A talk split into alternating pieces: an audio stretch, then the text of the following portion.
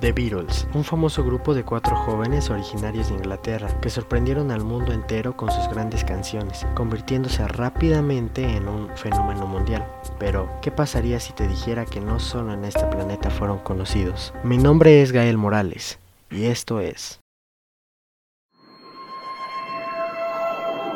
Más allá del oculto, oculto, oculto, oculto, oculto, oculto, oculto. Episodio 1. Everyday Chemistry.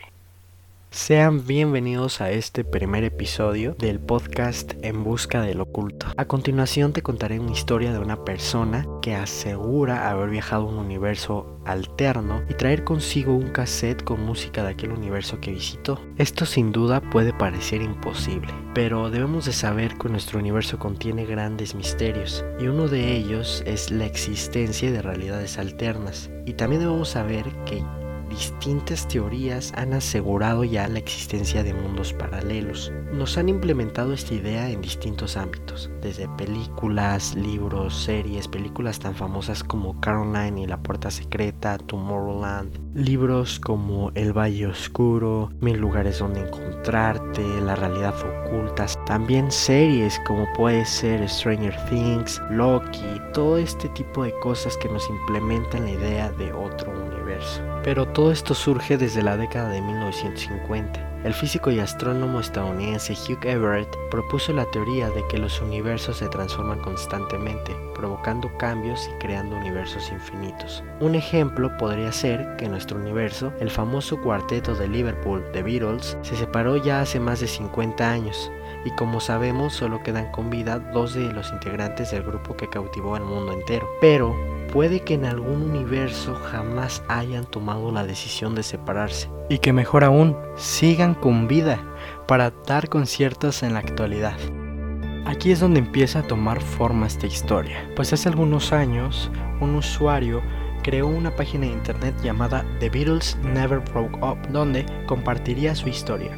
A continuación, leeré la historia. El siguiente es un relato real acerca de mi experiencia reciente. Debido a la naturaleza de lo que ha ocurrido, permaneceré en anonimato hasta que me sienta seguro para revelar mi nombre real, pero por ahora pueden referirse a mí como James Richards. El 9 de septiembre de 2009 experimenté algo que aún me cuesta creer. Entré en posesión de un cassette conteniendo un álbum de los Beatles que nunca fue realizado. De hecho, no solamente nunca fue realizado, sino que fue grabado años después de que se separaron y no, no estoy hablando de Clato. Aquí es donde la historia se vuelve un poco más increíble y es casi vergonzoso intentar explicarles el hecho que arriesgo a verme completamente absurdo. Les aseguro que no estoy loco ni tomo drogas y soy optimista de que el audio de esta cinta será suficientemente una prueba acerca de lo que hay en este mundo. Vivo en Livermore, California, pero el 9 de septiembre me encontraba volviendo a casa desde Turlock, tras una visita de unos días con unos amigos. Estaba mi perro conmigo y como no tenía planes para el día, decidí tomar una ruta que atraviesa un lugar llamado del Puerto Canyon,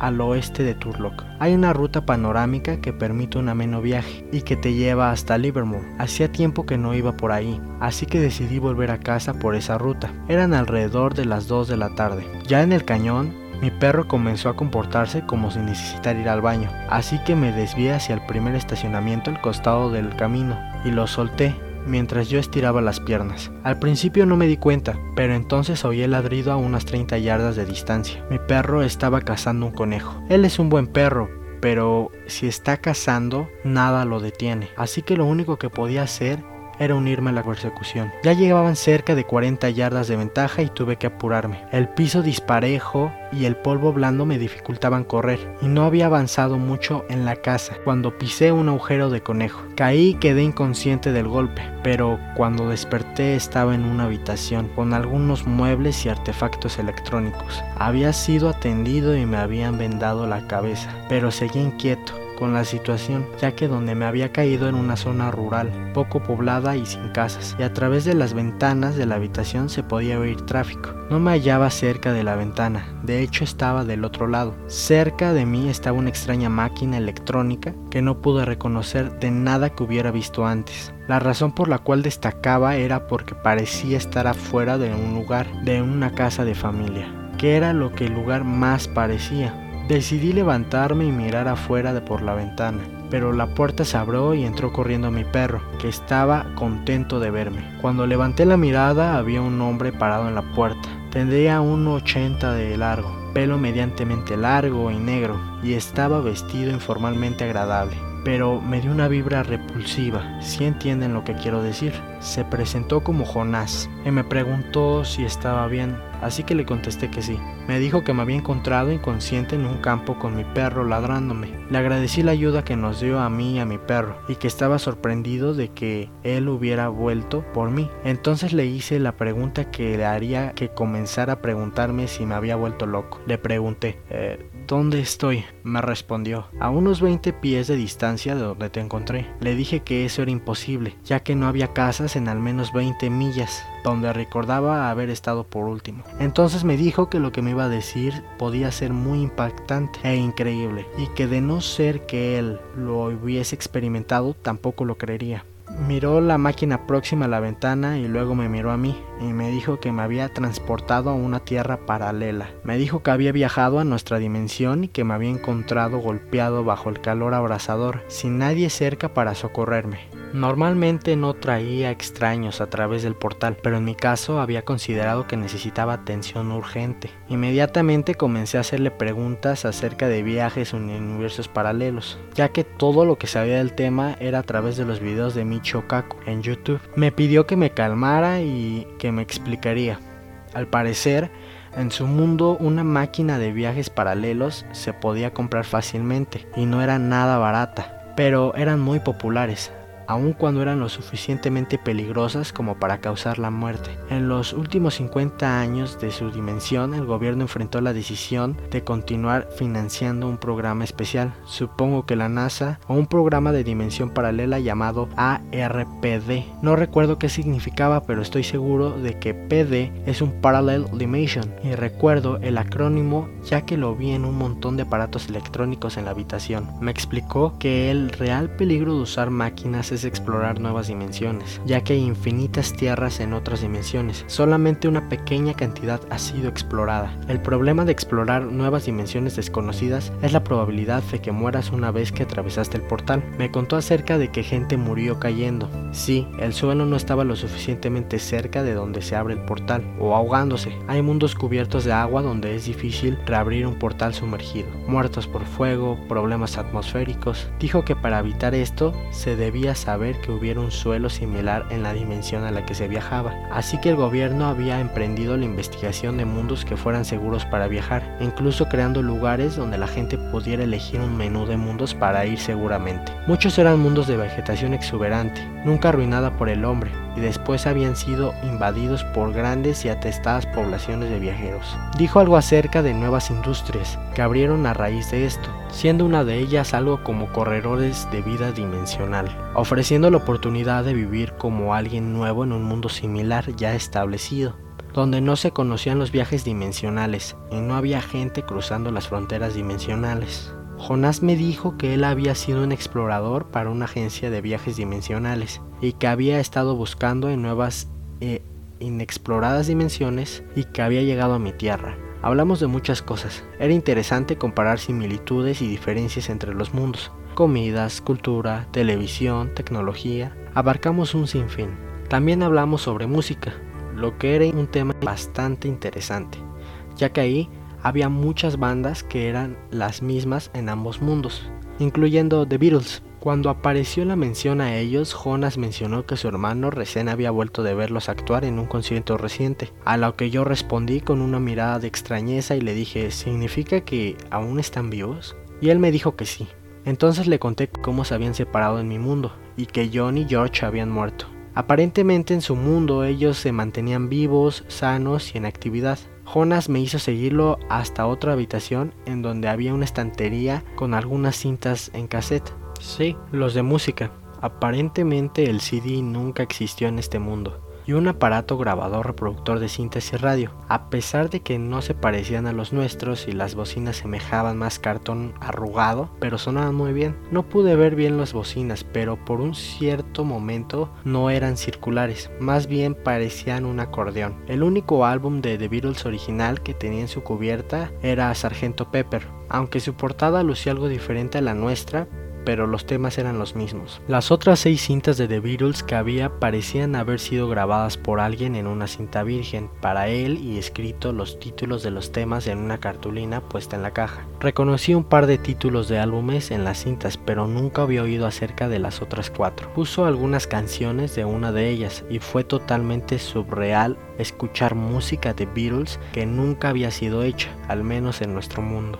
Hablamos de ello un poco y me comentó que una chica había hecho esas cintas para él mientras estaba en la secundaria. Ella era una gran fan de ellos y había querido que los escuchara. Quitó la primera cinta y estaba poniendo la segunda cuando le dije que debería grabarme una copia de alguno, así yo podría traérmela conmigo, pensando que no sería problemático. La mirada que Jonás me dirigió cuando dije eso es parte de la razón por la cual me mantengo anónimo. No solamente me asustó, sino que mostró una muy seria y casi escalofriante mirada seguida de la frase, no, no llevarás nada contigo a tu mundo, ni imágenes, ni recuerdos, ni cintas, nada. Le pregunté por qué y solo me contestó que por mi seguridad no debía de llevar nada de vuelta. Por supuesto que no soy el tipo de persona que atraviesa esto de los mundos paralelos sin tomar algo para probar la extravagante historia de mi experiencia. Así que por el momento le dije que no tomaría nada. Cerca de una hora más tarde, tras algo más de charla, escuché el timbre de la puerta y él dejó la habitación para ver quién era. Supe que no tendría otra oportunidad de obtener algo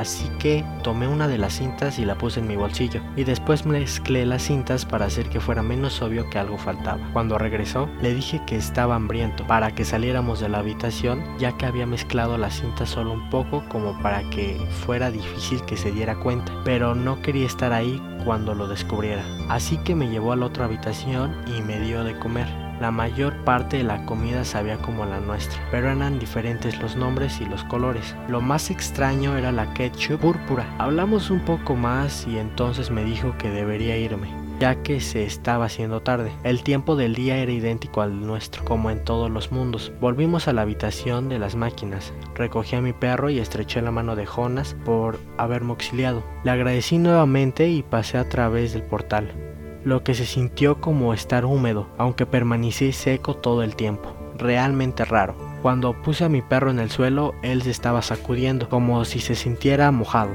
De regreso en nuestro mundo pude ver mi auto en el camino y ahí había una marca en línea recta quemada en el piso donde el portal se había mostrado. Estaba oscuro y la única razón por la que vi la quemadura fue porque aún estaba humeante. Caminé hasta el auto y conduje a casa. La peor parte fue que no había podido escuchar la cinta en el camino, porque no tenía reproductor de cintas en mi auto. En realidad tampoco podía hacerlo en mi casa, por la misma razón. Así que fui a Walmart a comprar un reproductor de cassettes para oírla. Desafortunadamente no poseo más información sobre la cinta que lo que está escrito en la cartulina. Estaban escritos los nombres de los temas, así como el título del álbum, Everyday Chemistry. Todo lo demás es tan misterioso para ustedes como para mí. Tampoco era como si hubiera podido preguntarle algo acerca de esa cinta, especialmente luego de habérsela quitado.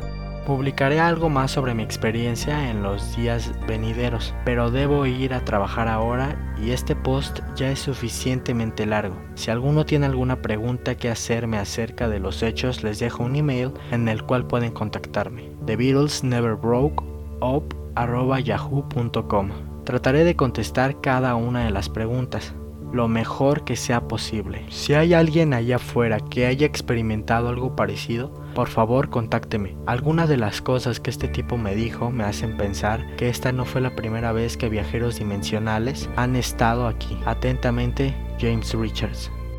Bastante impactante la historia que relató esta persona que nos hace pensar si realmente hay otros viajeros dimensionales viviendo actualmente en nuestro planeta. Pues como él lo dice, Jonas le dijo que había dimensiones en las cuales podían estar, eh, dimensiones en las cuales no se sabía sobre viajes dimensionales y podían vivir en paz. Entonces nos surge la pregunta de pues que realmente podrían estar entre nosotros. Eh, esta historia eh, actualmente sigue siendo un misterio. El usuario no volvió a, contar nada, no volvió a, dar información acerca de esta historia, pero sí dejó algo muy, muy muy importante y que en la actualidad esta historia retoma mucha importancia gracias a que dejó una prueba bastante grande y así es, es el cassette que trajo de aquel universo a escondidas de Jonas. A continuación te pondré algunas de las canciones de este cassette proveniente de otro universo.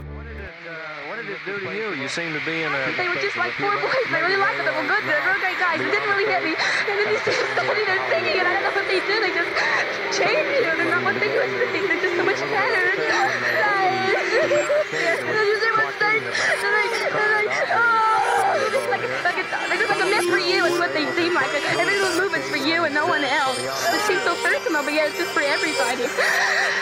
We were four guys that. Uh, I met Paul, said, do you want to join the band? Well, and then George joined. And then Ringo joined. We were just a band who made it very, very big,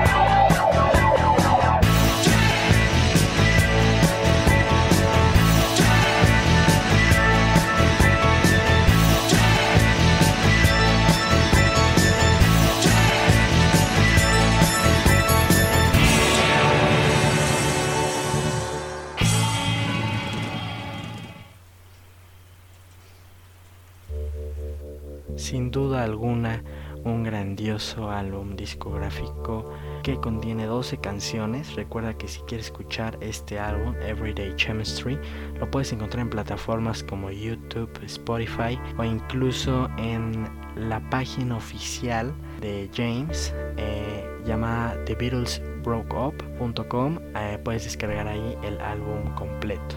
Sin duda aunque muchos expertos han asegurado que este álbum es totalmente falso, me gusta creer que proviene de algún universo alterno. Te lo dejo a tu criterio y tú decides qué creer. Por mi parte esto fue todo. Recuerden que no soy ningún teórico de la conspiración, pero me gusta ser escéptico en este tipo de historias y me gusta saber cada día más de este tipo de historias conspirativas. Recuerda que mi nombre es Gael Morales y esto fue Más allá del oculto, oculto, oculto, oculto, oculto, oculto, oculto.